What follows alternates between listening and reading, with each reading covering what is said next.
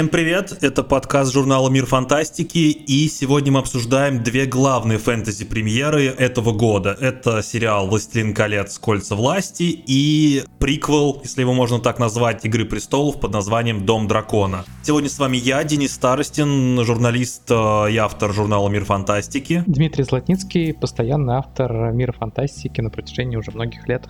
Павел Ильин, эксперт мира фантастики по сериалам и разработчик настольных игр.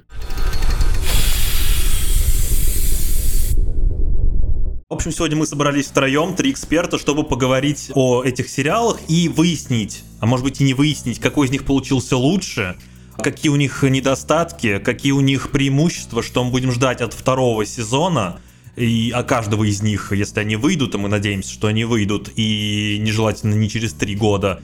Ну и, в общем, обсудить наши впечатления со спойлерами, предупреждаем сразу, о том, что получилось. Я думаю, сначала начнем с того, что каждый расскажет про свои впечатления, от сериалов по очереди, например, с «Властелина колец» начнем, и потом поговорим про «Дом дракона». Кто начнет? Павел, может быть, ты начнешь про ВК, расскажешь чуть-чуть? Давай. От сериала по «Властелину колец» я не ждал ничего хорошего, потому что я видел «Колесо времени», я видел э, некоторые другие фантастические сериалы Амазона вроде «Ночного неба», и то, что я знал о шоураннерах этого шоу, о отсутствии их опыта, о том, что Amazon просто кидал деньги и хотел получить что-то хорошее.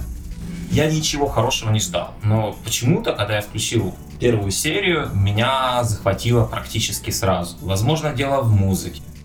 Возможно, дело в красивых пейзажах Новой Зеландии. Но я все же считаю, что не только в них. Сериал «Кольца власти» очень амбициозный. Он, не имея прав на персонажей, там же права они выкупили далеко не на все творчество Толкина, амазоновцы, не имея прав на множество интересных событий и персонажей, они решили, они решили, по сути, сделать красивый фанфик по творчеству Толкина.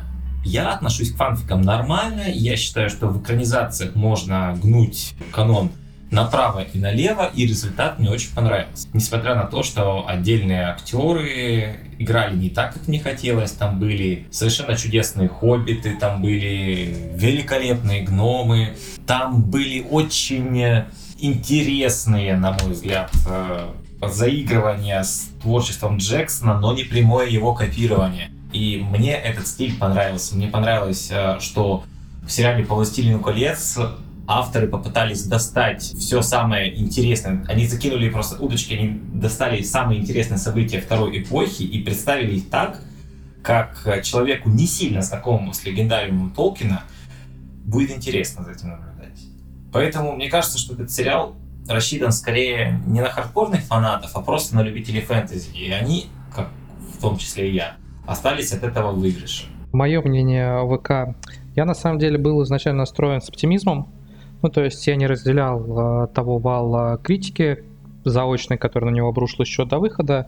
Мне в целом нравилось то, что показывали. Я тут немножко поспорю по поводу того, что, э, мол, шоураннеры, сценаристы были ни с чем. Вторая эпоха у Толкина а, богата на интересные события, на там, и войны, и личные какие-то драмы. Она не так прописана подробно, естественно, как там события войны за кольцо или а, даже Сильмариллион, но там есть вот сюжетный костяк и порядочное количество действительно событий, вокруг которых можно замечательные произведения там, экранизации выстраивать. И при этом поскольку они вот не детально прописаны, а, то вроде как у авторов еще творческая свобода порядочная остается. В общем, у авторов была основа, весьма хороший, и при этом оставляющий еще а, огромный простор для каких-то собственных домысливаний. И в целом первые эпизоды мне показались интересными. Я писал первое мнение о них, и а, оно было в целом ну, такой сдержанно положительный сериал. Выглядел действительно дорогим, красивым, оправдывая свой статус самого дорогого шоу. Там была атмосфера Средиземья, я соглашусь, про вот этих местных хоббитов, они очень такие душевные получились. Собственно, по итогу все, что мне понравилось, это вот сцены с хоббитами и с э, эльфами-гномами, э, ну там с Элрандом и гномами, которые, ну, действительно какие-то такие уютные, добрые, ну, вот как будто действительно вернулся в Средиземье. И в первых эпизодах мне виделся, ну, вот потенциал для каких-то действительно любопытных историй, например, вот с Галадриэлью и поисками ею мести, что вроде бы не свойственно герою, ну так, формально, но вполне себе любопытная трактовка с тем, что нам показывают королевство бывшие людей, которые когда-то жили, служили Марготу, потом, соответственно, под взглядом эльфов, которые такой местная полиция была над ними, и они эльфов не любят, а, соответственно, и вот э, как эти люди будут в новое время, когда вновь там, тьма поднимает голову. Вроде какие-то задумки у них были интересные, но чем дольше я смотрел сериал, тем больше я видел, что они, даже вот то, что у них есть вроде как любопытное, развить они совершенно не могут. Ни в какое сравнение те сюжеты, которые есть в сериале с историями Толкина не идут в принципе. Там какие-то интересные вещи из раз легендариума, которые в сериал все-таки попали, они проговариваются скороговоркой и превращаются в фон для собственных сюжетов авторов, которые, ну, по-моему, просто, а, во-первых, беспомощные, а во-вторых, они еще очень в каком-то вязком, медленном темпе поданы. То есть, по-моему, все сюжетное наполнение сезона можно было спокойно ужать в там, 2 часа, и по большому счету зрители бы ничего не потеряли. Так что, если изначально я был настроен с некоторым таким осторожным оптимизмом, и первые эпизоды его подогрели, то к концу сезона у меня было полнейшее разочарование, и я считаю, что сериал совершенно не удался. Понятно, что будет продолжение, там сразу заявили, но там, забегая вперед, единственное, что я бы хотел в продолжении, это полная смена команды. А как ты думаешь, им поможет э, то, что они сменят место действия с Новой Зеландии на Англию? Ну, как ты думаешь, пейзажи изменятся в лучшую сторону или это будут а, ну, ну, какие-то... Ну, слушай, с этой точки зрения, конечно, им это только во вред, мне кажется, потому что Новая Зеландия ну, понятно, ассоциируется благодаря фильмам Джексона с Средиземьем, ну, просто банально очень красивая. Я не уверен, что в Англии это там, в павильонах можно воспроизвести. Кроме того, ну, многие специалисты, которые работали над, ну, соответственно, съемкой в Новой Зеландии, не думаю, что они прям возьмут и переедут э, в Англию, чтобы там снимать. Так что, не знаю, мне кажется, какой-то такой очень странное решение потратить огромные деньги, судя по тому, что говорил представитель новозеландского правительства, на создание там рабочих мест, инфраструктуры, а, опять же, снимать в том месте, которое создает узнаваемые декорации, узнаваемые образы, чтобы потом это все бросить и переехать в Англию. Они еще и субсидии получали неплохие от новозеландского правительства. Мне кажется, тут замешаны какие-то большие деньги, и, возможно, им просто не дали нормально там работать, или наоборот предложили что-то в Британии. Мы этого никогда не узнаем или узнаем, но не очень скоро. Денис, а как тебе сериал? Ну, понятно, что сериал получился не без недостатков. В целом, я могу сказать, ну, и, если есть у людей разочарование из-за того, что они там ожидали чего-то одного, а получили что-то другое, вот у меня нет вот этого разочарования, возможно, поэтому там мои впечатления от э, ВК скорее в плюс, чем в минус, потому что примерно то, что я и хотел, то я и ожидал, да, я хотел детскую сказку, я хотел от Дома драконов там взрослой какой-то истории, там условно фэнтези, я ее получил, я хотел от э, ВК такой сказка со старыми персонажами, с большим количеством рас, с большим количеством локаций, чтобы все это перемежалось каким-то там сюжетом о восхождении темного лорда и о том, как, э, собственно, добрые силы будут с ним бороться, я это увидел, да, такой восьмичасовой пролог к большой истории, который неплохо развя... ну, неплохо начинается, немножко провисает там в середине, собственно, Дом драконов чудовищно провисает в середине, и постепенно э, вот наращивает темп там к шестому, седьмому, восьмому эпизоду, и в конце вот выходит на вот это разрушение этих южных земель, которые превращаются постепенно в Мордор, прям буквально надпись появляется Мордор, выглядит очень странно, учитывая, что ни один этот персонаж не проговаривает даже это название вслух до того момента. Uh, ну, в общем, в целом, все это, все это как-то вот закипает вот, вот, вот, вот в историю, которую мы ожидаем от второго сезона. Поэтому у меня впечатление скорее позитивные, и э, я, я очень жду второй сезон, потому что мне прям хочется, чтобы они э, развили это во что-то прям вот эпическое, чтобы дальше начались сражения, чтобы в, э, люди, которые делали графику, поднаторели в, в рисовании этих новых орков, чтобы они дальше рисовали больше э, Слушай, экшена, а, а их, по-моему, извини, их, по-моему, не рисовали, они там все, по-моему, просто в гриме. Там, по-моему, графика там, с орками нет, вообще нет. По-моему, они делали по этому, по заветам Хоббита, потому что в Хоббите все э, орки были нарисованы, и кажется, что здесь они тоже, по-моему, большей частью были нарисованы. А понятно, что есть костюмы как бы на переднем плане, но, по-моему, они снимали как в Хоббите этих людей, ну, я могу ошибаться. Просто там их обычно там почти во всех сценах их так мало, что там рисовать-то не надо. Это не Хоббит, где армии, ну, хотя бы из сотен, а то и тысяч персонажей. Тут единственная большая заруба, и то, ну, битва за деревню. Вот здесь, Дим, я с тобой согласен с твоим текстом, что хотелось бы, конечно, от событий второй эпохи видеть и что-то более масштабное. Если уж битва за королевство, то, пожалуйста, там не стенка на стенку за три деревянных сарая, а что-то больше. Меня в, этом, в этой сцене еще очень, ну так, не знаю, выбесило, что э, нуминорцы прямой наводкой прямо с высадившись в незнакомой стране э, галопом примечались точно в какую-то задрипанную деревню неизвестно где. Ну, то есть можно, конечно, это объяснить, а их там вел этот якобы южный король, но, но честно. Слушай, я к этому отношусь спокойно. Это сказка, и она работает не по законам логики. У Толкина, и, у Толкина это... Гэндальф приводил раханцев. Ну, то есть сказка сказкой, но самому-то тоже надо немножко потрудиться. Ну, оно, оно понятно. Но вот без шуток, мне вот сама вот эта серия с этой битвой очень понравилась. Э, она снята хорошо, она снята лучше, чем все боевые столкновения в Братстве Кольца например. А, а, там были столкновения похожего масштаба. Ну, я совершенно не согласен. Вот, я недавно, я недавно пересматривал как раз после сериала «Братство», и, например, э, сцена, где орки нападают на отряд после Лориена и убивают Боромера, она снята невероятно ужасно. Она с, э, с постоянной склейкой, с, с орками, возникающими из ниоткуда, с не очень хорошей боевкой.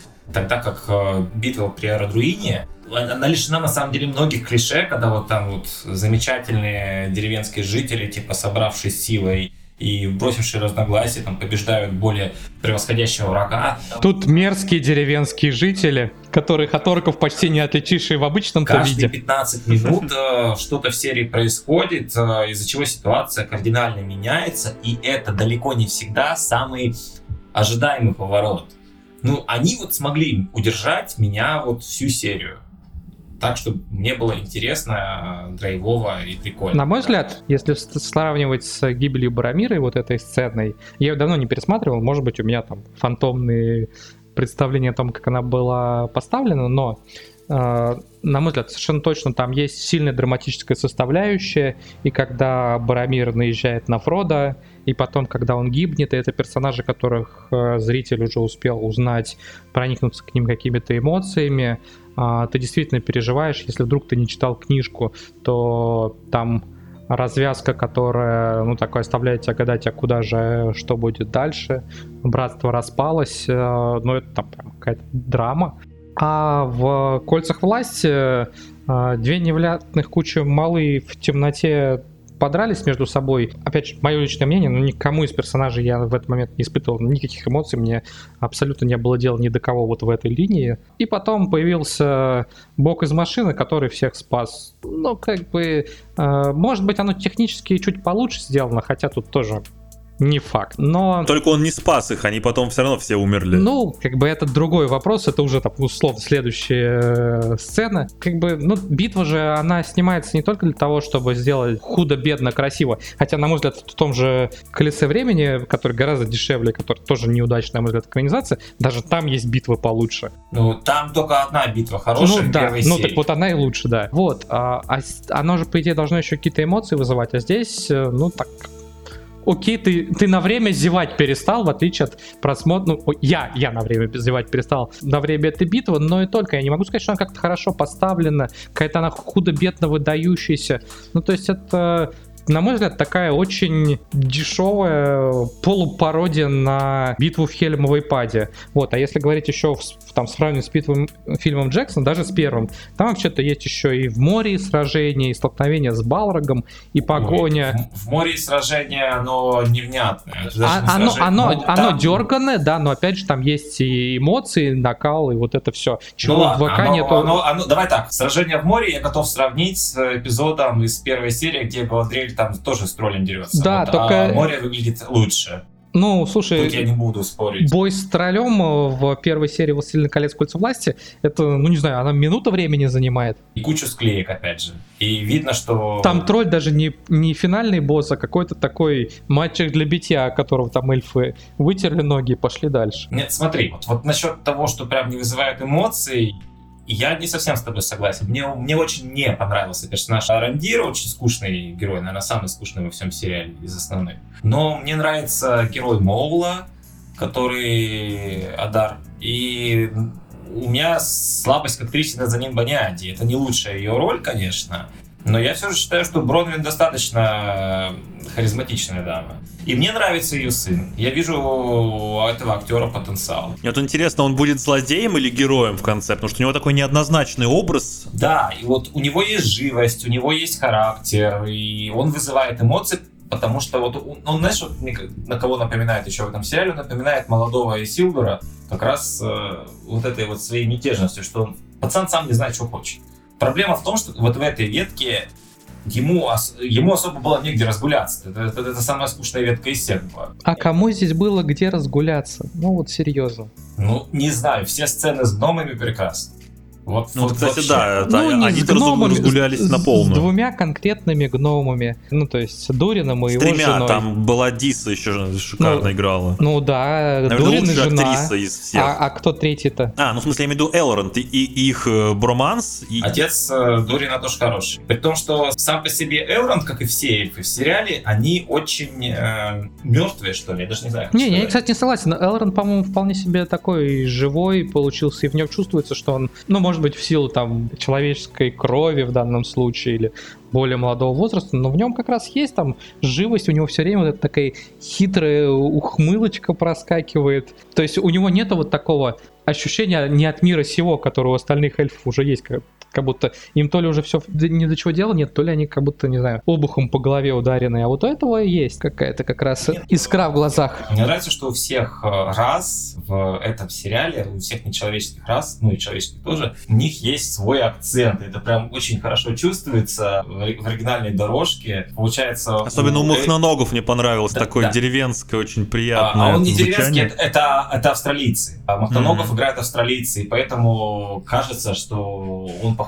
на британский, но не совсем такой там с мягкими эль и так далее.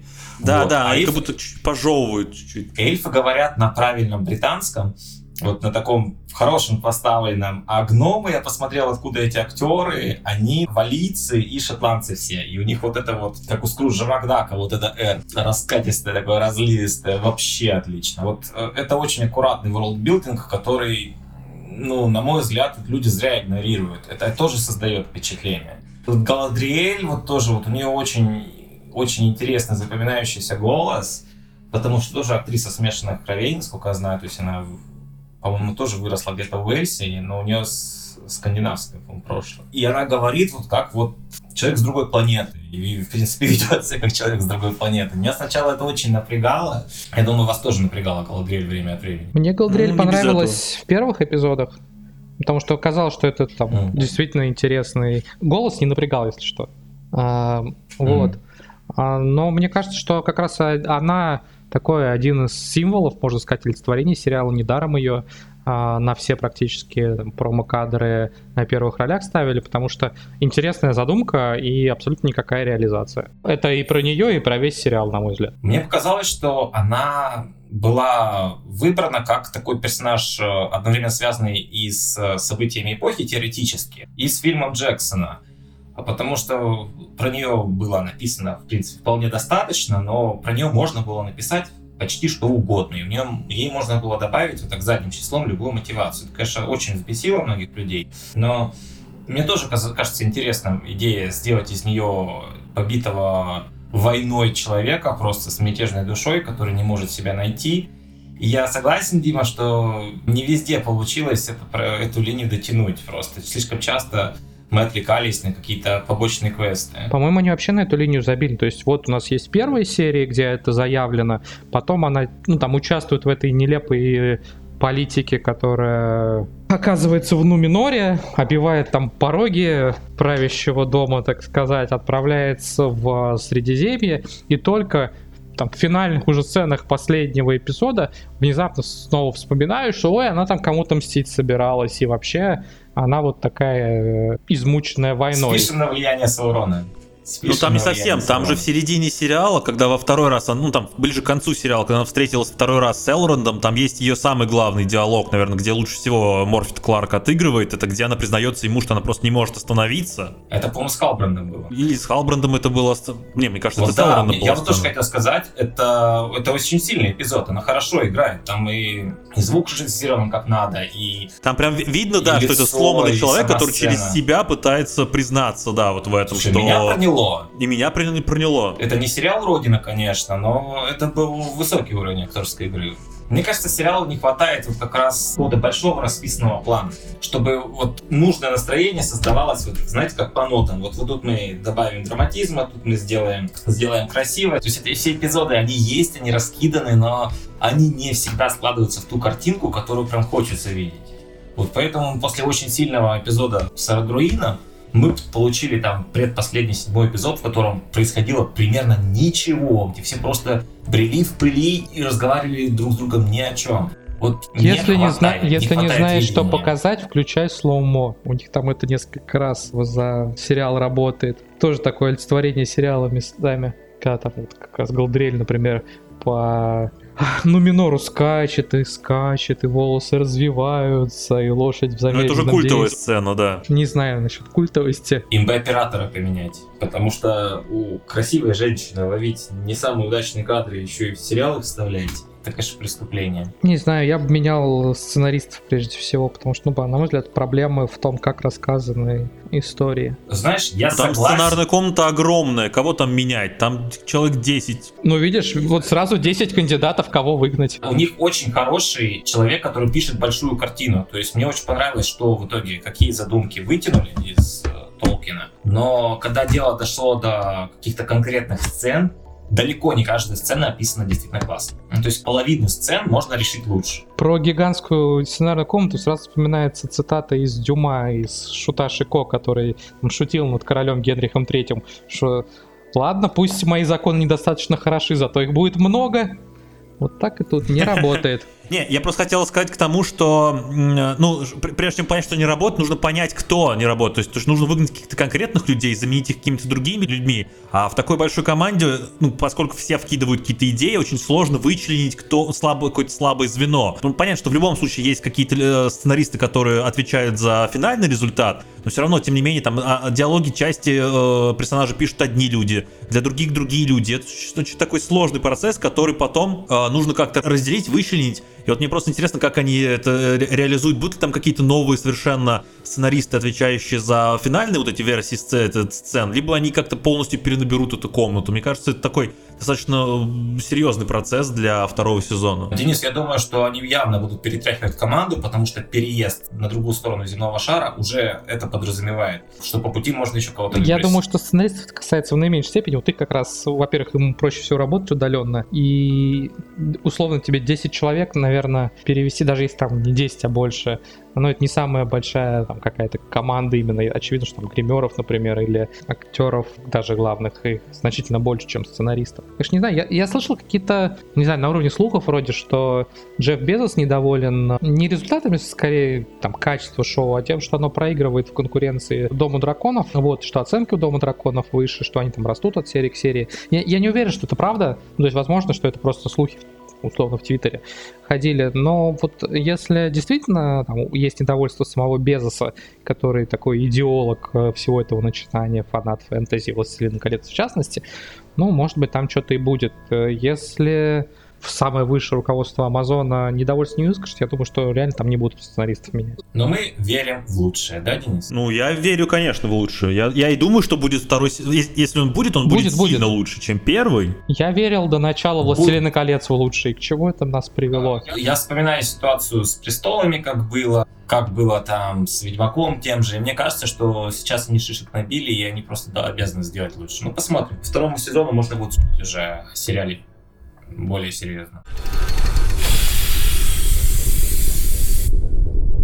Может, ребят, давайте уже про Дом Дракона? К Дому драконов мне изначально было очень оптимистичное отношение. В принципе, в какой-то степени можно про него сказать, как я вот выше говорил про вторую эпоху, тут у авторов, по-моему, идеальная основа для экранизации. То есть, с одной стороны, вот вся эта эпоха, она прописана у Мартина там от и до, что происходило, кто интриговал, кто воевал, кто погибал, какие были конфликты. Все, сюжетный скелет весь есть. При этом а, конкретные там диалоги, что персонажи думали, что говорили, иногда там, мотивация или что действительно произошло, она остается не раскрыта. А, наоборот, некоторые события Мартин в этой своей такой псевдоисторической хронике подает с точки зрения, вот один мемуарист говорит так, а другой это, а третий еще вот так, и читатель, в общем, сам гадай, как был на самом деле. То есть событие известно какое, а что за ним там, скрывалось, вот непонятно. То есть мы точно знаем, например, что рыцарь переметнулся с одной стороны на другую, а что за этим стояло. Есть простор для творчества. И вот, соответственно, у авторов огромный простор для творчества. Как именно те или иные образы обыгрывать, сцены показывать и так далее, и так далее. И, на мой взгляд, э, Кондол и Шапошник отлично с этим справились. То есть они, с одной стороны, хранят верность э, там, магистральному сюжету, отступают от него ну, в основном, там есть некоторые серьезные отступления, но глобально они следуют за текстом Мартина, они его обогащают, они добавляют интересных э, красок, интересных сцен, трактуют там те или иные события зачастую по-своему, добавляют персонажам жизни, вот, получилось, на мой взгляд, здорово. Единственное, что э, немножко это мои вот ожидания, так, не то чтобы обмануло, но, опять же, тут ссылаюсь на Мартина. У Мартина «Танец драконов» э, — это огромная часть книжки. Он очень подробно описывает сражения, битвы, интриги, вот это все. А предыдущее «Царствование, царствование Визериса», которое заложило фундамент для гражданской войны, оно у Мартина описано очень э, так скороговоркой. Ну, аля эпоха была мирная, происходило не так много, а, поэтому что на ней останавливаться так подробно. И я думал, что в сериале будет примерно так же, что вот сейчас нам паре тройки серий а, познакомят с героями, введут в политическую ситуацию, а потом уже хопа и конфликт. А оказалось, что не так, что конфликт э, припасли вообще для следующего сезона, а весь первый сезон, он такой вот именно про политику, интриги относительно мирного периода. Я там, политику, борьбу за власть у Мартина люблю, меня это не расстроило, хотя мне казалось, что изначально уже в первом сезоне экшена и вот баталий будет больше. Ну и завершая, хочу сказать, что, на мой взгляд, очень классно сыграно почти все. Без этого вот такую придворную бы историю было смотреть, конечно, неинтересно, если бы не замечательный каст актеров. Здесь он отличный.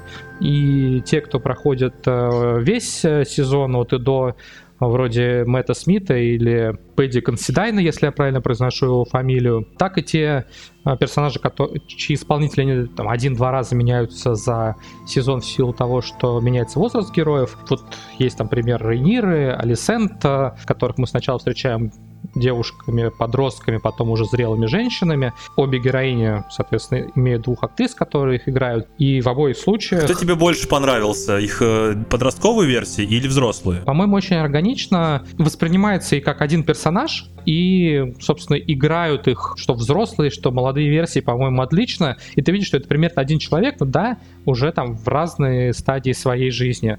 Так что и самим актрисам хочется аплодировать, и тем, кто их подбирал. Э, я могу сказать, что вот... А, Нини Голд? Или это уже не она была? Престолы вообще, как сериал, вытащили как раз из-за кастинга еще давно-давно, 10 лет назад. Не знаю, честно, менялся ли тут... Э, ну, там, те же люди подбирали или нет, но к Дому драконов у меня изначально было оптимистичное отношение, и вот он по большому счету все мои ожидания, кроме того, что я думал будет больше экшена, он оправдал, ну, экшен нам будет явно больше в продолжении. Павел, а что ты думаешь? Я думаю, что Дом дракона это без сомнения хороший сериал. Я бы хотел назвать его отличным, но, скажем так, есть сериалы, которые сняты интереснее и пободрее. Это HBO-шный Рим, например, это немного про, про другое, но все же мое любимое «Последнее королевство».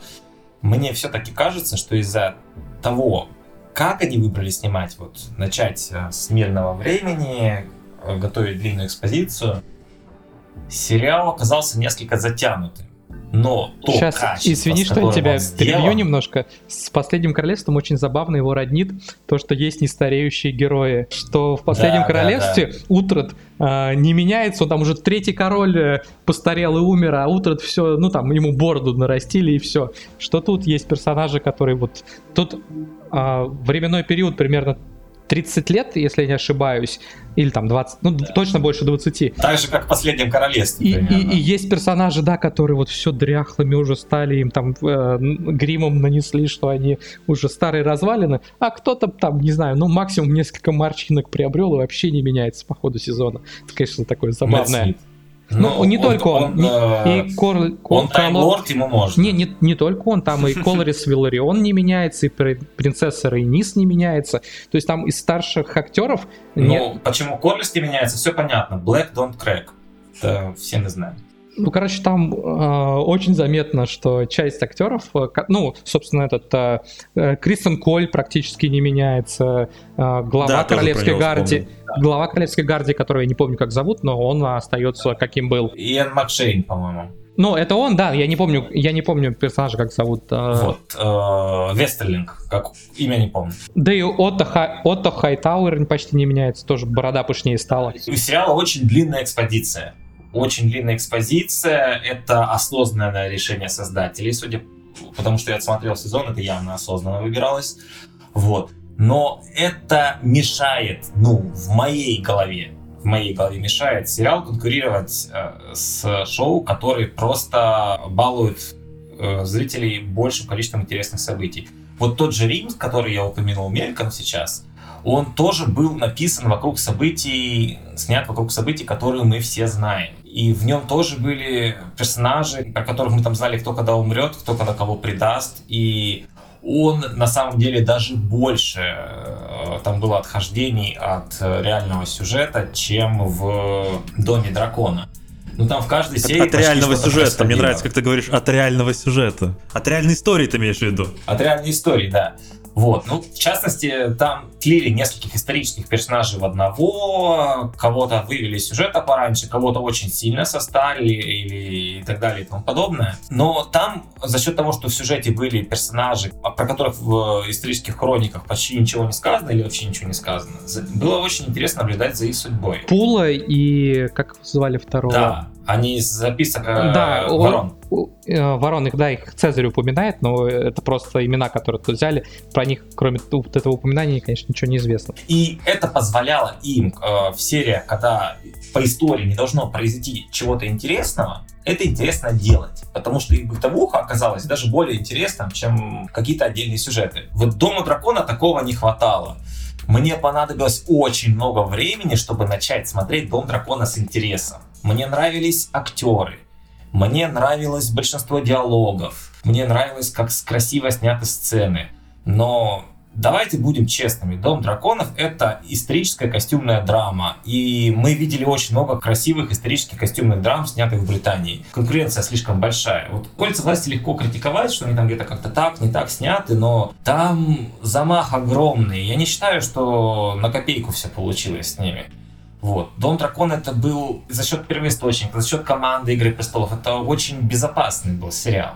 Да, его тоже надо было хорошо снять, да, надо было там все подобрать, сделать здорово, и это все сделано по большей части на высшем уровне, но на мой взгляд, ему не хватает остро какой-то изюминки, какой-то самостоятельности от престолов. Это слишком Игра престолов. Вот он покорить меня, этот сериал, не смог. Я соглашусь, наверное, что Дом драконов, он такой... Он в этом плане, наверное, проигрывает Игре престолов, и, по-моему, это единственное, в чем он серьезно и проигрывает, а, то, что она была все-таки более, что ли, многогранной.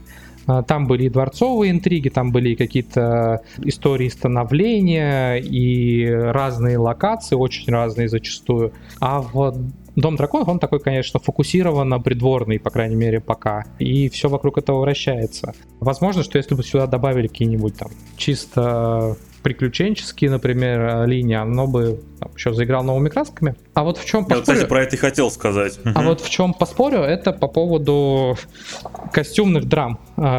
Потому что, ну вот я точно не перенасыщен ими, а а уж тем более уровня Дома Драконов или Игры Престолов. Ну, То есть с Римом я, наверное, соглашусь. И время этот баланс между, ну там, высоким вот этим политикой и м, просто обаятельными персонажами, которые случайно в нее оказываются втянуты, он там выдержан действительно хорошо, этого, наверное, Дома Драконов не хватает. Но вот я точно не вижу, чтобы рынок э, исторических костюмных драм был как-то сильно перенасыщен. Если они вдруг есть, ну, как бы... Ты часто смотришь, например, не знаю, испанские сериалы? А, слушай, я пробовал посмотреть, например, Алла 300, и он э, ну, на мой взгляд, э, и с точки зрения актерской игры, и с точки зрения, ну, какого-то просто уровня съемок очень невысок. Так что я пробовал какие-то испанские просиды, я пробовал посмотреть, э, что-то мне французское попадалось. Но вот э, от них ощущения, честно говоря, ну вот условно говоря, совсем из другой оперы, но это вот как майора Грома с Темным рыцарем сравнивать. Ну, то есть вроде, вроде бы тоже про супергероев, вроде бы тоже с какой-то там любовью снято, вроде тоже по комиксам, но вот настолько просто разный уровень. Я там не готов... Но вот мы сравним Бэтмена и сравним Трудное детство. Мне кажется, они будут очень похожи между собой. Я имею в виду последнего Бэтмена. Зависит от того, когда снимали, мне кажется, Трудное детство, до или после премьеры. Вот, а, но шутки шутками, а ну вот я точно не особо избалован какими-то костюмными драмами. Ну, там, «Последний королевство», на мой взгляд, вообще из другой оперы, если говорить серьезно. Это чисто приключенческая история, где, ну, там, по большому счету, не, не про... Тюдоры, Борджа. Там одной короны штук пять версий, ну, наверное, разных. Даже, знаешь, что скажу? «Спартак». Это, конечно, кощунство Ну, «Спартак», «Спартак» это какой-то там из э, сферы, скорее, 300 спартанцев. Тюдоры, ну, они, по-моему, тоже совсем из другой весовой категории.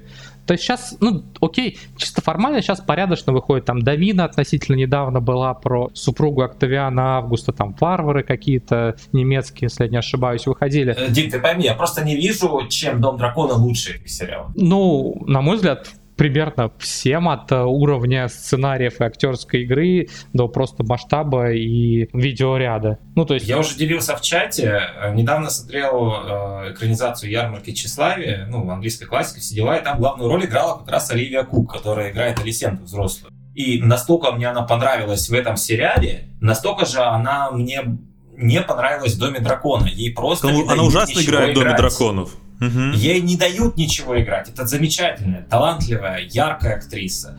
Но ей приходится играть очень скучного персонажа. И таких вот э, ролей там в Доме дракона много. Э, Почти вот если, например, если Консидайн, э, играющий Визериса, он просто великолепен. Он играет очень скучного, заурядного, слабого человека так, что тебе прям вот ух, хочется. А я, кстати, вот поспорю, мне я опять же там, когда писал первое впечатление о Доме драконов, там были такие слова, что главная там звезда, самый яркий персонаж это принц Деймон в исполнении Мэтта Смита. Но вот по итогам сериала у меня ощущение, что главная его звезда это король Визерис, и он как раз король-то во многом великий, потому что это по сути единственный Таргариен, при котором страна жила спокойно, он э, жил сам, давал жить другим.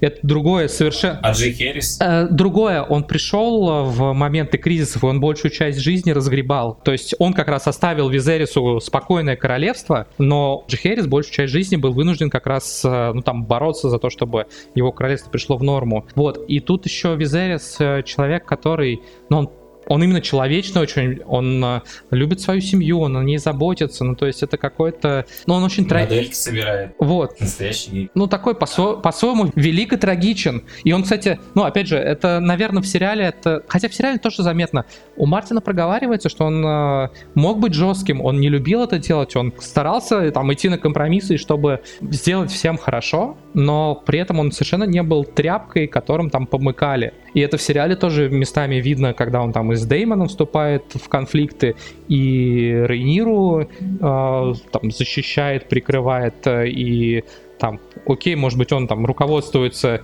не самым разумными мотивами, а там слепой любовью к дочери, но тем не менее он э, выбрал позицию, он станет э, на ней крепко, ничего с нее ее не с этой позиции его не своротит. Актер заслуживает Эмми, не меньше. Не только актер, там и персонаж интересный, неоднозначный. Не, ну как раз Мартин писал, что персонаж этот э, ему самому автору виделся скучным и проходным, но актер вдохнул в него жизнь, так что это скорее всего заслуга именно актера и в меньшей степени сценариста. Я думаю, что не только актер, я думаю, что как раз вот а, если про «Властелин колец» мы говорили, что там к сценаристам вопросы, то здесь, я думаю, да, актер, безусловно, молодец, но он, а, ну, играл то, что ему написали.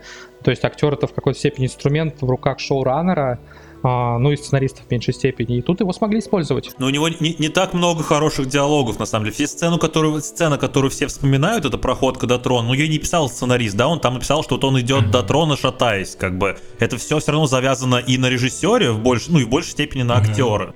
Нет, там есть у него прекрасные сцены, когда его там диалог, когда он напивается на охоте с а, а, и разговаривает со Стронгом, например, и сама охота, где он там не хочет убивать а, оленей, его диалоги да, с да, Рейнирой. Да, там, ну, мы вспоминаем проход, потому что он недавний, и потому что он действительно такая самая яркая сцена с его участием. Но у него порядочно и хороших и диалогов, и сцен на протяжении всего сериала. Ну вот э, чем мне сериал все-таки что я минус ему готов записать, это то, что таких, э, вот таких перформансов в нем я увидел мало. Да, это очень круто, но тут то ли из-за сценария, то ли из-за того, что они решили в экспозицию удариться, мне большая часть персонажей, вот до самого последнего момента, а многие из них и даже после 10 серий, вообще эмоций не вызывали. В частности, почти все зеленые. Может быть, в силу того, что мы видим сюжет глазами Рейниры по большей части, по крайней мере в начале. Может быть от того, что они очень лицемерные и пытаются сделать вид, что нет, нет, нам не нужна власть. Может быть потому, что большая часть зеленых еще не успела вырасти до конца, и, и, и мода мы видим совсем чуть-чуть. Либо там просто нет э, положительных персонажей, за которых хочется болеть. Ну, мое мнение, смотрите, например. А, я, я не знаю, вы читали, собственно, «Пламя и кровь» или нет? Я, нет, читал, я читал вот его краткую версию, mm. вот эту, которая была в энциклопедии. Просто смотрите, ну, это оценочное суждение, но я его приведу. На мой взгляд, сценаристы здесь несколько изменили трактовки. Вот когда я читал Мартина, у меня было ощущение, что с одной стороны там мерзавцы, негодяи, подонки, что с другой стороны такие же. В сериале, мне кажется, что Рейниру, что Алисен, что многих вокруг них стараются сделать, ну, поположительнее, что ли. Э, чем они были в книге, потому что вот э, мы видим, как и Алисент несколько раз действует, исходя из побуждений, там, помочь подруге или бывшей подруге, как она поддается эмоциям и не хочет вступать в конфликт, как они в последних сериях, что Алисент, э, что Рейнира оттягивают в надежде, что как-то удастся договориться, и когда уже даже вокруг них все готовы воевать, они вроде как еще остаются теми, кто помнит о своей былой дружбе. Так что я согласен, что черные здесь выглядят посимпатичнее, и зеленых сделали скорее такой более отрицательной стороной, но та же Алисент, она, по-моему, чуть более подана положительной, чем в а, книжках Мартина это было, потому что там они вообще все одним миром мазаны. Кстати, Рейнира, конечно, в сериале гораздо больше симпатии, по крайней мере, пока вызывает. Я уж не знаю, там насколько покажут, как она пойдет в разнос дальше, но в целом-то... Но она и должна вызывать симпатию, потому что мы знаем, что произойдет с ней, ну, скорее всего, во втором сезоне. Я думаю, что это приберегут для финала второго сезона. Нам нужно ей сопереживать, нам нужно хоть каких-то персонажей, за которыми будем интересно болеть. А если это будет подаваться как у Мартина, то, ну, в этой, в, в, в, в, ну, я к тому, что она, она, скажем так, достойная прародительница ДНРис из последнего сезона Игры престолов. Ну, может быть. Ну вот кого-нибудь смерть зацепила Дейнерис в последнем сезоне? Меня нет. Не, ну в, в последнем сезоне Игры престолов все плохое. Я к тому, что она там будет такой, в общем, с катушек Мне слетевшей. кажется, что и во втором, и третьем сезоне, и дальше она в значительной степени будет тоже жертвой обстоятельств, учитывая, как сериал снят.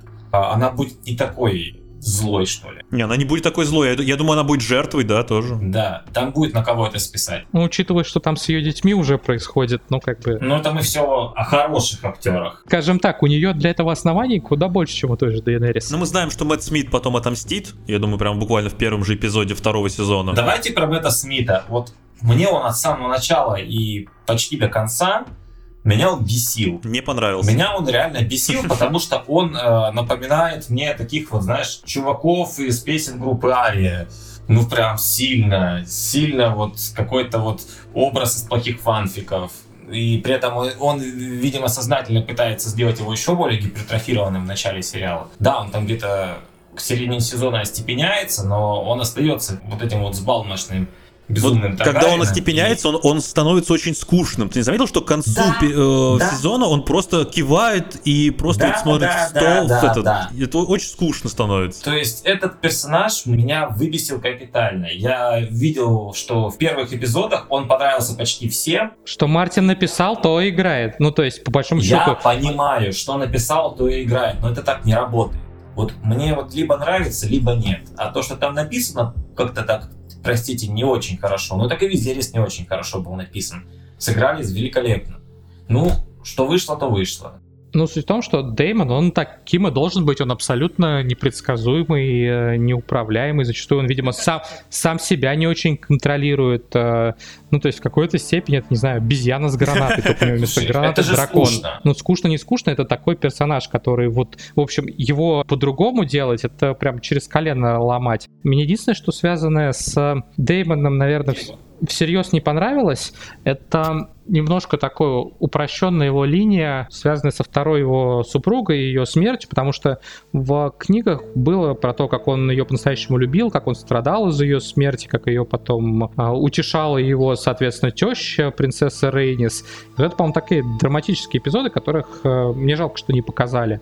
В остальном, по-моему, ну, в данном случае... Вот да! Идеально перенесенный на экран персонаж из книжки, но это все равно, что, я не знаю, жаловаться, что Гэндальф серый и всезнающий. Мы уже, по-моему, спорили на эту тему. У нас принципиально разный подход к экранизации. Ты считаешь э, достаточно близкий перенос из книги в кино и сериал уже само по себе это преимущество. У меня вот такого нет. Я к этому отношусь нейтрально. Хорошо ли, плохо. Если это работает так, как мне нравится, окей. Если нет, то нет.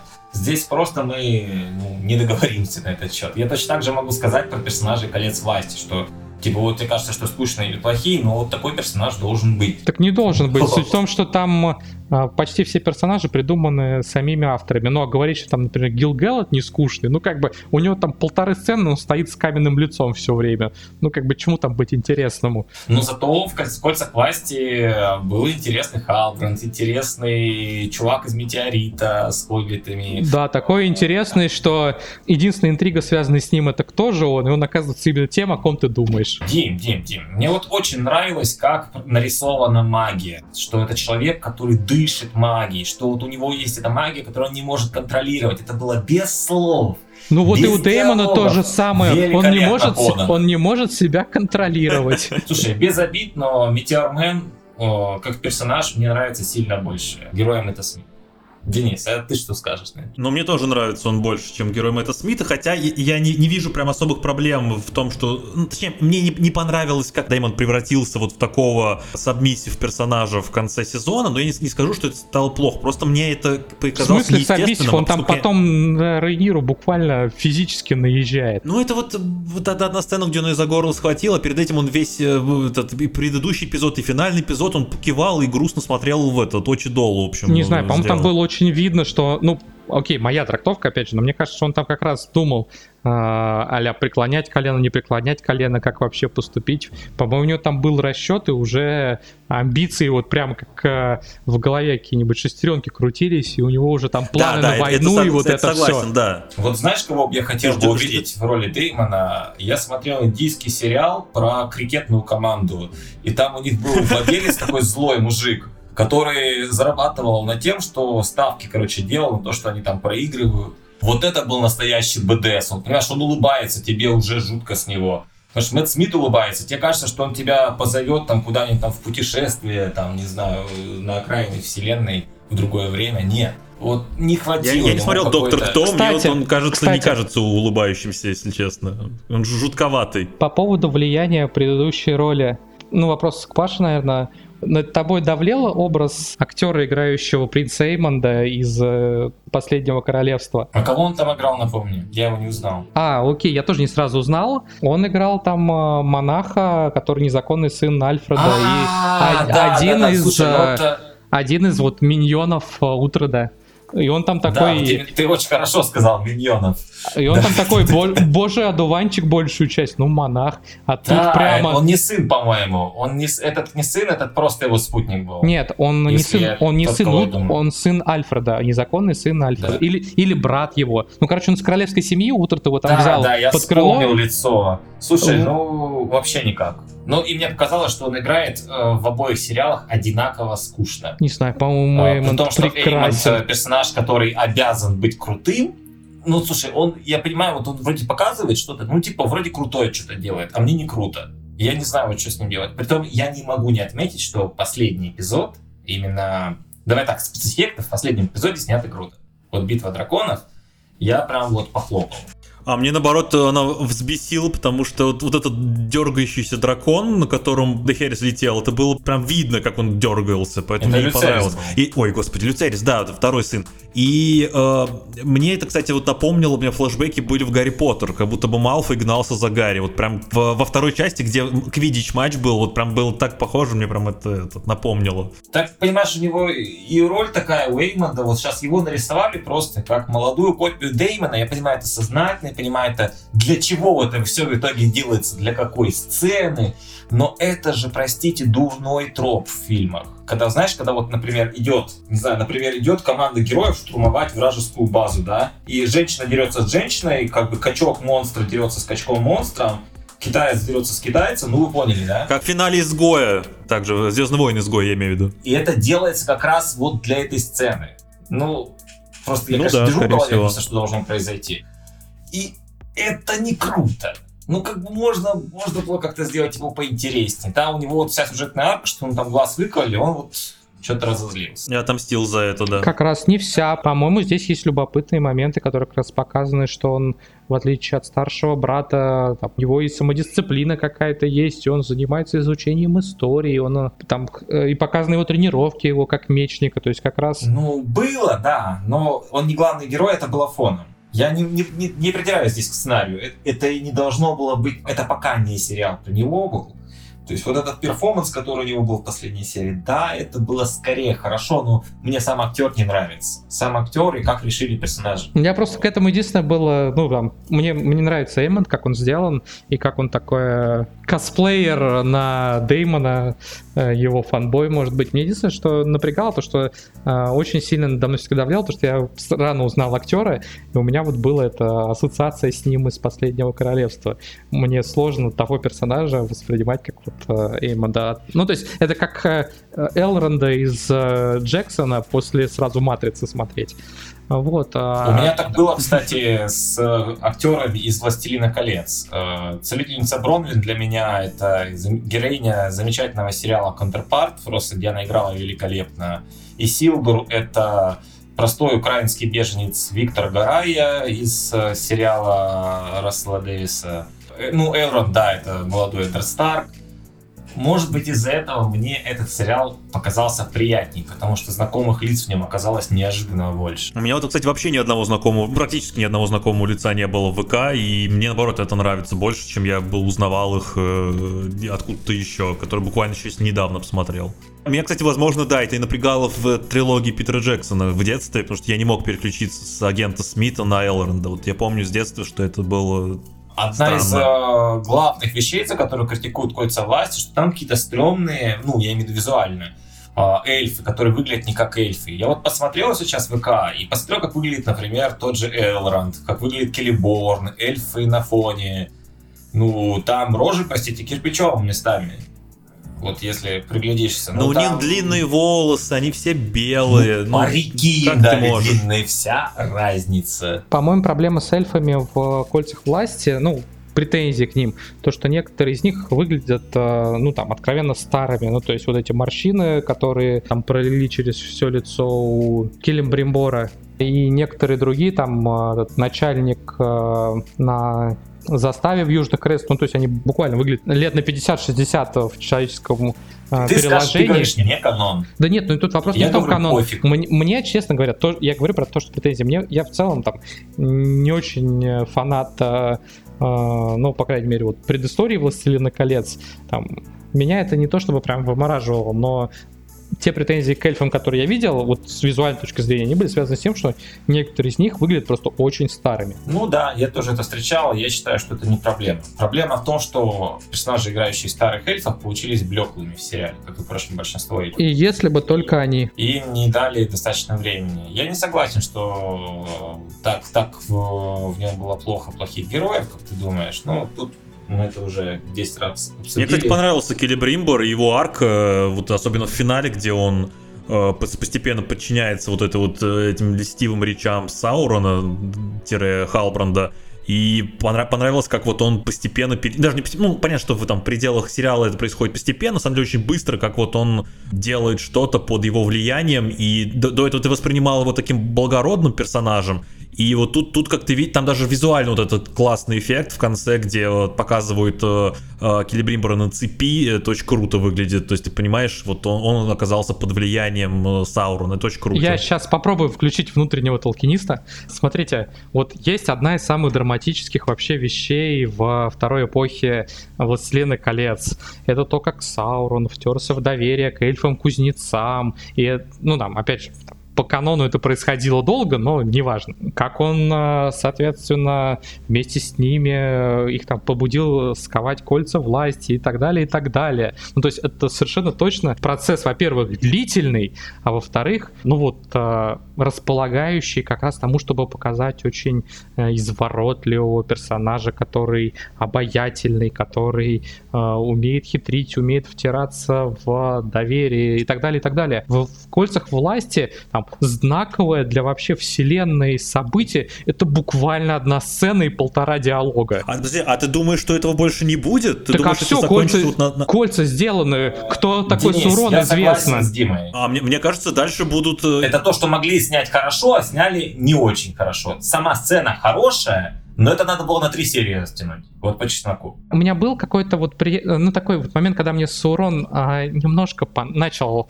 ну так, вызывать какой-то интерес. Это вот когда а, там есть... А, он раскрывается перед Галадриэль, и у меня возникли какие-то такие воспоминания о пьесе Шекспира «Ричард III», когда, собственно, Ричард III, который у Шекспира горбатый преступник, убийца, он э, соблазняет свою будущую жену Анну Уорвик, э, буквально там над телом им же убитого ее первого супруга. И это там одна из самых известных, наверное, сцен в пьесе, которая раскрывает Ричарда вот именно не просто как там подлого негодяя и мерзавца, каким он исторически, конечно, не был, но каким его Шекспир изобразил, а еще вот как, э, ну, такого гения злодейства, который за счет харизмы, обаяния может... И вот какие-то... Мелькнуло буквально на пару минут, я такой, ну, может, да не, погасло, ну, то есть там, по-моему, и это все загубили, но суть в том, что, возвращаясь к э, этому знаковому событию в истории «Властелин колец», по большому счету, кольца скованы, точка на этом поставлена. Кто такой Сурон, известно уже. Ну, то есть, эту но историю ты же дальше, понимаешь, что он, он вернется развить... все равно в Нуминор дальше. То есть, он под другой личиной, но он опять же вернется. Кольца и Нуминор — это две разные истории.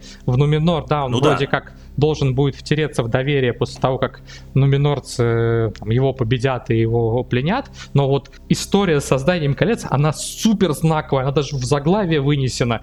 И это вот буквально несколько, ну, может быть, десятков, а то и просто минут одной серии э, сериала. Притом они могут размусоливать там какую-то э, лабуду вроде там страданий этих вот деревенских жителей непонятно откуда из-за того, что там, не знаю, у них брюква кончилась на там полсерии. Ну, я утрирую слегка, но, короче, вместо того, чтобы знаковое событие там достойным образом показать, они своих каких-то придумок навалили кучу. Еще им времени какое-то неимоверное количество э, уделяют. Ладно бы они хотя бы были крутые, так нет же. А когда когда есть что-то, что прямо супер важное из книжек, ну или да, да, даже пусть не из книжек, но оно и для сериала, по идее, должно быть важное. Они такие между делом с корговоркой проговорили, типа, засечку сделали, что все это мы показали, пошли дальше чем-то своем. Да, но ведь будут кольца для гномов, будут кольца для людей, мне кажется, это будет сполна еще показано. Но это в любом случае уже будет какая-то, собственно, другая история, которая вот не связана с тем, а, как там Саурон втирался в доверие к эльфам, ну и вот это все, что я выше по тексту уже говорил. Как втирался, не втирался, давай вот именно как втирался оставался доверие, мне он скорее, э, это скорее понравилось. Пусть там многие его разгадали с самого начала, и все думали, что, скорее всего, он Саурон. Кроме мудрых эльфов. Вот, кроме мудрых эльфов. Но мне и актер, и его персонаж, они скорее понравились. Это очень живой, очень такой ну, немного едкий, харизматичный человек. Ну, я могу поверить, что Саурон мог выбрать такую личину. И плюс э, под то, что он Саурон, и то, что он пудрит мозги, под это, кстати, многие косяки Галадриэль подходят. Почему она сразу подумала, что он король, это очень бросалось в глаза. Он-то типа втирался только к одной Галадриэль, то есть там его каких-то особых отношений с Келимбрибором вообще, по сути, не показано. Это одна сцена. Он еще и в Нуминоре хотел там ковать научиться. Так он не хотел научиться, он уже умел и лучше всех. А, но дело-то в том, что а, его история Нуминора и его история с эльфами-кузнецами — это две разные истории. Посмотрим. Мне кажется, что во втором сезоне все-таки будут его пленять и воевать с ними пленять, и потом мы уже увидим соблазнением. Но... Это интересно, поменяют актера или нет? Это будет уже другая в любом случае история. Вроде как говорят, что поменяют. Вроде как. Но может быть не, не, не в этом сезоне. Ну, посмотрим. Мне будет очень ну, интересно. Странно, если он вернется тем же персонажем да. и будет с Арфаразоном заигрывать. Это как-то странно. Ну, как, а почему нет? Ну, то есть, э, если у того нету мобильной связи с Галадриэлью, а вряд ли, ну, как бы откуда он узнает, что с ними там было? Мы здесь как раз упоминали про... Дима же говорил как раз таки про то, что Дом драконов получился очень камерным, потому что э, в первом сезоне речь идет исключительно про, э, про благородное сословие, так скажем, в Семи Королевств, и вот это, это, это как раз то, что мне сполна дал кольца власти, чего вот я не увидел в Доме драконов. Это, это ну, разнообразие, извините. Потому что э, Дом драконов в буквальном смысле получился как вот... Короче, они в буквальном смысле экранизировали Игру престолов в том плане, что они показали престол и больше ничего, да? Все вертится вокруг одной семьи, вот такая фэнтези-версия наследников, да, тоже классного сериала. Но просто прикол в том, что в наследниках речь идет о современном мире. Вот, мы знаем, как он работает, как, как он живет, как он функционирует. А про мир Семи Королевств вот, две, за 200 лет до Игры Престолов мы ничего не знаем, ну, приблизительно ничего не знаем. А те люди, которые, например, если представить, что этот сериал будет смотреть через 20 лет, да, как сейчас там смотрят на там Стартрек и изучают, как что смотреть, какой Стартрек первый, какой Стартрек второй смотреть. Вот если представим, что через 20 лет будут люди смотреть хронологическом порядке, вот они откроют Дом драконов, и вот до момента, когда им расскажут про Семь Королевств, нужно будет посмотреть весь Дом Дракона, и только в «Игре престолов» они увидят, как живут простые люди, как живут конюхи, как живут э, крестьяне, как живут простые рыцари, они там вот королевской гвардии. Слушай, за 20 лет еще, вот... еще сериалов наснимают, там будет межевой рыцарь, который исполна покажет простое сословие, так что там все будет нормально через 20 лет. У них, Денис, была идея снимать сериал про блошиное дно, но кажется, они от нее отказались. Я считаю, что это самая перспективная да, это было идея. Такое, да. Это самая перспективная идея, которая у них есть. Судя по там, тенденциям HBO снимать именно только по тем а, темам, которые у Мартина прописаны. либо звать действительно опытных шоу. Ну, возможно, они боятся, да, так сильно отступать от книги, но мне кажется, э, в этом случае это хуже, ну, это хуже работает, потому что я к, к десятому часу уже, признаюсь честно, я устал от этих серых декораций, абсолютно одинаковых э, вот этих вот тронных залов, что там у Бартеонов, что в этом, в Драконьем камне, что, собственно, в Стальных замках, они абсолютно одинаковые, ну, кроме Железного трона, окей. И мне кажется, что вот это очень плохо для вводного сезона фэнтези сериала, потому что надо не забывать, что это не костюмная драма, все-таки а фэнтези сериал. И да, если вспомнить, сколько мест и персонажей нам даже показывали в первых сериях Игры престолов, которая не, не была сверхбюджетной, не была там какой-то прям невероятно насыщенной, нам показали несколько континентов, нам показали кучу совершенно разных локаций с людьми разных сословий, да, и если, ну, в общем целом, там, Дом Драконов по части интриг, диалогов вот, внутри вот этого сословия, он не уступает по качеству, и да, даже первым сезоном Игры Престолов, откровенно говоря, то э, как жанровое фэнтези, он, ну, на, на мой взгляд, он немножко провалился. Вот, и это почему для меня в Дом Драконов хуже, чем Кольца власти, тем, что э, вот именно вот мне не хватило в фэнтези сериала фэнтези мира, да, сколько нам локаций показали в Кольцах власти, там можно бесконечно критиковать бюджет, но не надо забывать, что и Дом Драконов стоил 200 миллионов за первый, за, за первый сезон.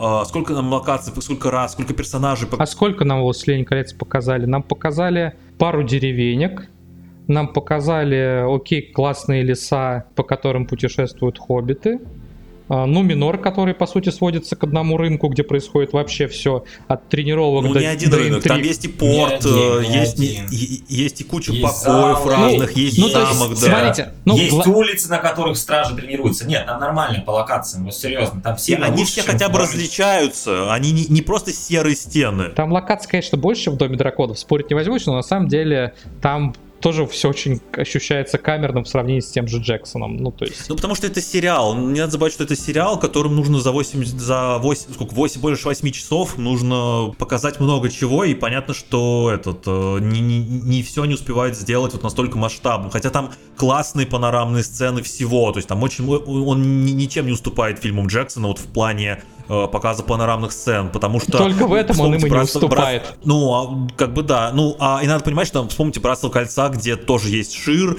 есть лес, э, река, э, ну, то есть там не очень много масштабных лока... локаций в первой части, да, все ну, там третья не, ну, часть. Лотереен, море и Ну, это тоже ле- лес, простой лес. Вот давай и, так, и... э, море сделано в сериале круче, чем в фильме.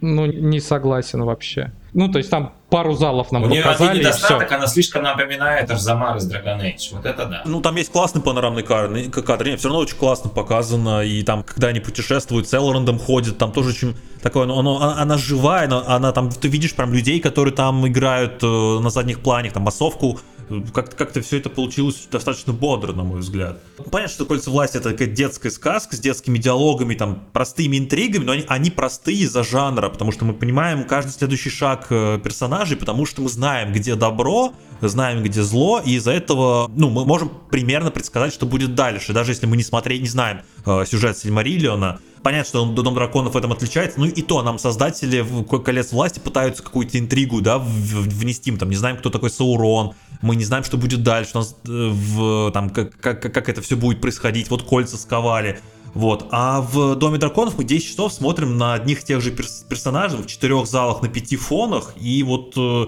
э, все эти 200 миллионов долларов, они как-то ушли на вот, э, вот эти пару сцен с драконами, поэтому как-то, мне кажется, да, даже в этом плане я не согласен, что там деньгами с, в, в кольцах власти распределились плохо. Это очень яркий, очень динамичный, очень разнообразный Динамичный. сериал. Вот динамики там, по-моему, вообще не, не, на, ну, не на грамм. Да, да. Динамика да. С, той, с точки зрения, ну, блин, не знаю, а в середине Дома драконов, где буквально по 20 минут они сидят за столом на этом совете, и там есть и динамика, они камешки перекладывают туда-сюда. Ну, Дом, Дом драконов особо и не претендует, он другим берет. А «Властелин колец» вроде как приключенческая именно составляющая должна быть сильная. А ну, ее там, по ну, сути, там нету, на мой взгляд. Это эпическая фэнтези Ну, вот эп, а не... эпики там тоже нету, вот прям от слова вообще. Ну, то есть, реально, сам, самая эпическая сцена — это там 50 орков против 40 бомжеватого вида селян. Ну, это главный Но эпик, это, если который ты считаешь там есть. это, э, если ты считаешь сражение эпиком, там есть разрушение, ну, типа, там есть взрыв Ордруина, да, и разрушение огромной области, целой страны. Типа, Ну, ну, ну, слушайте, а что, что, чем противопоставляет Дом драконов? Тем, Ну, что там кого-то казнили? Ну, А Родруин, нари- ну, то есть нарисованный с компьютерной графикой взрыв э, вулкана на заднем плане, и потом э, мы видим его последствия, но это тоже не эпика. Эпика — это размах Нет, событий. это эпика, Дима. Это красиво Давай тогда подведем итоги нашего разговора. Мы поговорили о Доме драконов, поговорили о кольцах власти. У каждого из этих сериалов есть неоспоримые плюсы и неоспоримые минусы, у всех они разные. И несмотря на то, что это были две самые ожидаемые фэнтези-премьеры, это все-таки оказались очень разные сериалы. И как мне кажется, ну и, наверное, многим другим, что это сериал для разной аудитории. И разная аудитория ожидала от этих сериалов разное. Ну, и мне кажется, что в будущем, когда вот осядут вот эти эмоции по поводу там то, что получилось, то, что не получилось, у каждого из этих сериалов будет своя преданная аудитория, преданная фан-база, которая будет за этот сериал ратовать и смотреть дальше. Вот лично чего я ожидаю дальше от каждого из этих сериалов? Я хочу, чтобы в «Кольцах власти» наконец-то показали пару классных битв, чтобы успокоились те, кому недостаточно эпика, и как бы, ну и просто показать размах событий. И я, ожидаю какой-то динамики с персонажами, потому что в э, «Кольцах власти» мне как раз-таки не хватило добавить в «Кольца власти» «Игры престолов», потому что я хочу, чтобы кто-то умер, я хочу, чтобы как-то вот, вот, вот, вот эта классная сцена, где мы э, в конце, где там э, взрывается Рудруин, мы не можем найти половину персонажа, вот это действительно запустило динамику. Мне хочется, чтобы как-то э, мир рефлексировал сам с собой, то есть как- как-то кого-то похоронили, кого-то, наоборот, встретили, появились кто-то новый, чтобы, чтобы персонажи сменялись, и это все, все было в динамике. А в Дом драконов я, наоборот, хочу добавить чуть-чуть ко- колец власти, чтобы были разные миры, чтобы показали разных персонажей, которые там в разных сословиях как-то пора... Ну, как- я, я понимаю, что центральным э, все равно останется вот, собственно, вот это противостояние гражданская война, но ее можно показать по-разному, да, можно показать как в сериале Рим с точки зрения абсолютно, абсолютно обычных людей, там какую-то одну серию вообще показать. Ну, короче, это к этому мо- можно по-творчески подойти, да, не так осторожно, как в первом сезоне. Я поэтому ожидаю именно вот этого углубления вот этого мира и какого-то расширения именно в point of view персонажей с точки зрения именно вот разных героев. Вот то, что я ожидаю. Павел, что ты ожидаешь? Я ждал от сериалов тоже очень разного, судя будут в разных жанрах. Я хотел увидеть очередную «Игру престолов». Я хочу, чтобы «Дом дракона» дистанцировался от «Игры престолов» и начал самостоятельно собой себя что-то представлять, чтобы он показал нам новый стиль, новые сцены, новое отношение к героям. Вот. А от «Властелина колец» я хочу, чтобы он оставался сказкой, где есть доброе добро и злое зло, пусть даже мы не всегда можем их отличить друг от друга. И чтобы это по-прежнему было красиво. Ну, может быть, немного побыстрее и получше с диалогами, пожалуйста. Вот. Я буду смотреть точно оба сериала, они оба хорошие. Кто их ругает, тот не прав. Надеемся, что все будет хорошо. Вот. Дмитрий, а ты? Ну, я ни на что, что в плане скажешь? «Властелина колец» не надеюсь. Э, по-моему, это плохо, и с этой командой хорошо уже не будет.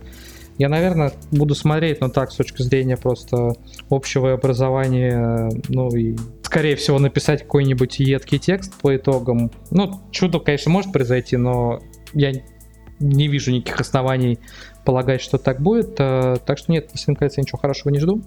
Думаю, что из этих авторов ничего толкового выжить им из себя не получится. Вот, с точки зрения Дома драконов, ну, опять же, команда уже показала, что она способна делать. Следующий сезон располагает к тому, чтобы появился как раз и масштаб, и битвы, и плюс к этому как раз э, чтобы в сюжете побольше фигурировали рядовые рыцари или даже простолюдины, которые пока здесь оставались, по сути, за кадром. Так что достаточно следовать вот выбранному курсу, не грешить сильно против Мартина, обогащать то, что он создал новыми деталями, и получится очень хорошо.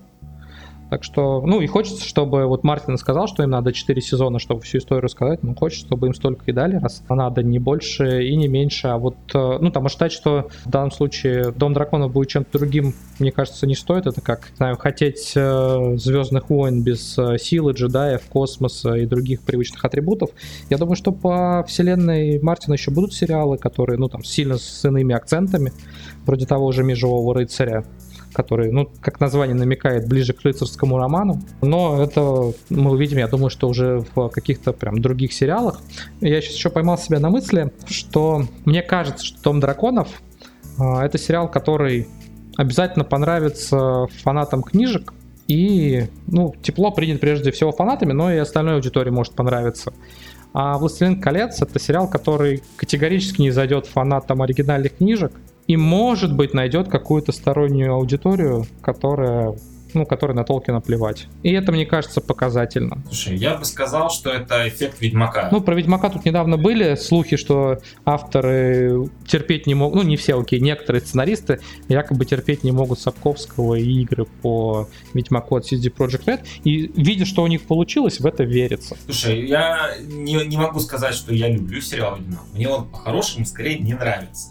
Но я не могу отрицать, э, что несмотря на то, что он снят в значительном отрыве от книг и игр, ну, только с очень, я бы сказал, достаточно неуклюжими референциями в его сторону, я не могу отрицать то, что он стал мега популярным. То есть он нашел внезапно свою аудиторию. Точно так же, как, например, мы можем Венома не любить, но люди его любят. Так же, как сериал Скайрилл. Мне кажется, «Властелин колец» будет в итоге похож. Я не возьмусь э, считать, что это будет сериалом всех времен народов и эталонной экранизации, скорее всего, нет. Вот. Как, впрочем, я не считаю, что и Дом Дракона в этом смысле запомнится надолго. Ну, поживем и видим.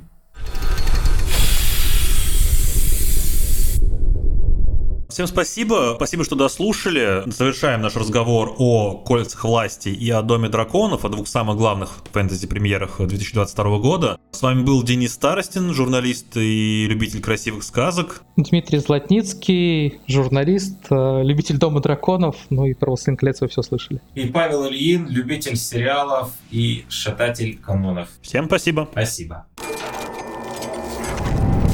Мир фантастики.